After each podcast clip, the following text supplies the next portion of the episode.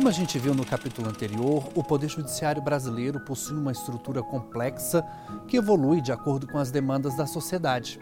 O crescente número de processos foi determinante para que essa estrutura fosse ampliada de modo a consolidar os princípios da celeridade e da eficiência. A criação do Superior Tribunal de Justiça foi uma das soluções previstas pela Constituição Federal de 1988 para aperfeiçoar a atuação do Judiciário.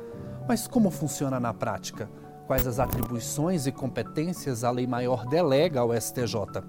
É isso que vamos responder no quinto e último capítulo da série especial sobre os 35 anos da Constituição Federal.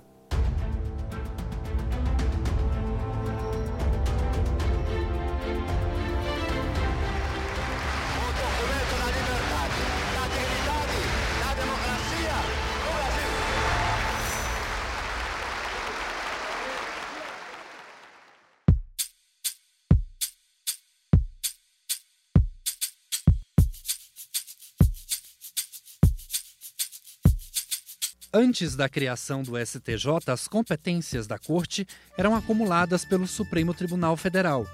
Sobrecarregado, cabia ao STF tanto o controle de constitucionalidade das normas, como a uniformização da jurisprudência do direito federal. Em nível federal, havia também o Tribunal Federal de Recursos, corte de segunda instância, responsável por julgar em grau recursal as sentenças dos juízes federais país cresceu muito, um desenvolvimento muito grande. Em decorrência disso, o número de causas aumentou muito. Né? E por isso mesmo é, havia de seguir um protótipo assim de atualização do judiciário. Anteriormente, o Tribunal Federal de Recursos tinha sido criado para resolver a crise do Supremo Tribunal Federal. Isso foi nos anos 40. Ou seja, naquela época o Supremo ficou sobrecarregado e foi necessário criar Tribunal Federal de Recursos. Já agora, nos anos 80 para 90, 89, seguiu-se a mesma ideia, né? Com a redemocratização do país, nascia um novo poder judiciário. O Tribunal Federal de Recursos deu lugar aos tribunais regionais federais. Hoje, temos seis TRFs. E o Supremo Tribunal Federal passou a se concentrar no julgamento de temas constitucionais. Já o Superior Tribunal de Justiça incorporou a estrutura material e humana do extinto Tribunal Federal de Recursos, ficando com a missão de interpretar e uniformizar a aplicação da legislação infraconstitucional, além de ganhar competências originárias que vamos explorar neste episódio.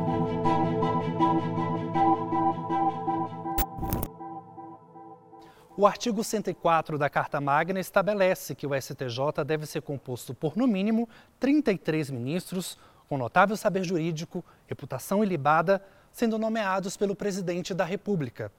Antes da nomeação, o ministro escolhido deve ser aprovado por maioria absoluta do Senado Federal, obedecendo aos seguintes critérios.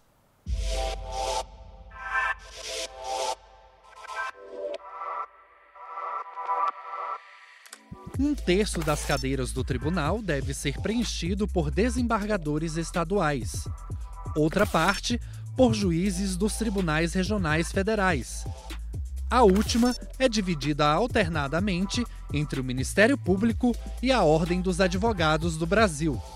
Agora que você aprendeu sobre a composição do Superior Tribunal de Justiça nos termos do artigo 104 da Constituição, é hora de avançar para as competências originárias da Corte previstas no artigo 105.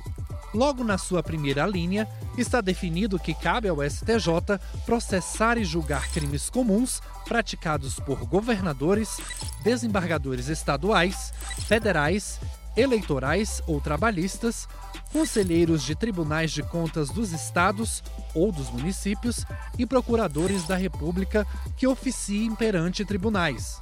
E além dos crimes comuns, é competência originária do STJ o julgamento de crimes de responsabilidade praticados por essas autoridades, com exceção dos governadores.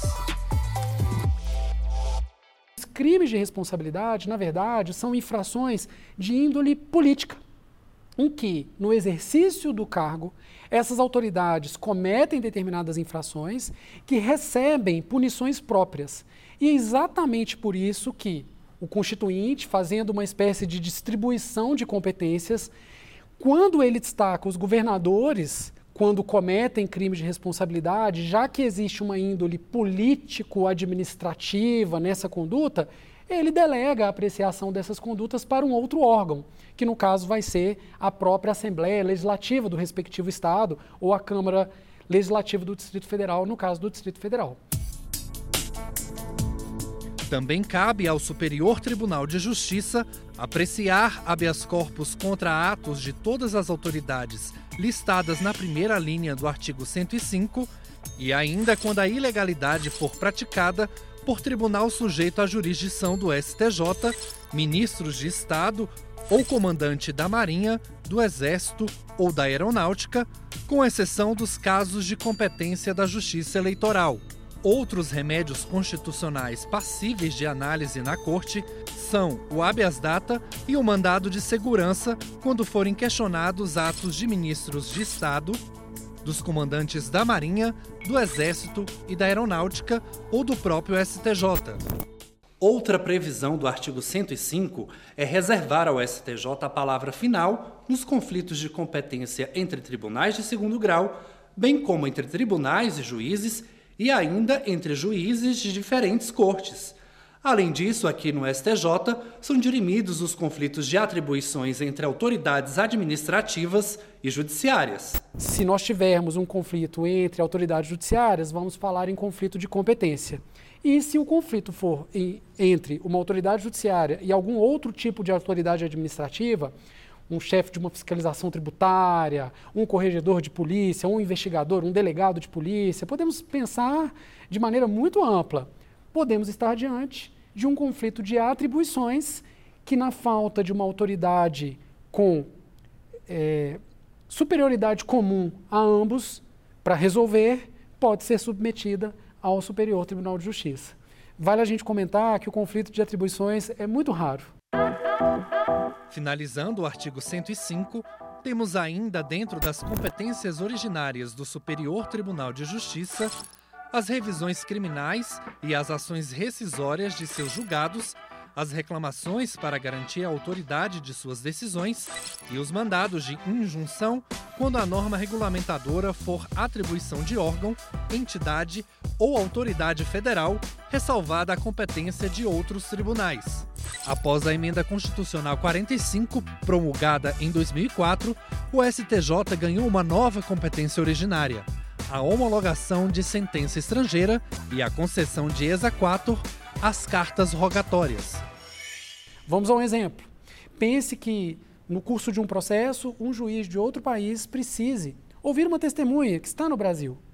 Ele, nesse outro país, não detém poderes para, em respeito à soberania brasileira, produzir esse ato aqui no território brasileiro. Ele pode, então, por meio da carta rogatória, pedir que o Brasil autorize o cumprimento dessa diligência. E é nesse contexto que surge a figura do exequatur, que é uma espécie de execute-se, a prévia verificação da regularidade desses atos pelo Superior Tribunal de Justiça não significa uma verificação meritória. Basta que se aprecie a viabilidade de cumprimento de uma carta rogatória via exequatur ou até da homologação de uma decisão proferida no estrangeiro para que ela possa produzir efeitos dentro do Brasil.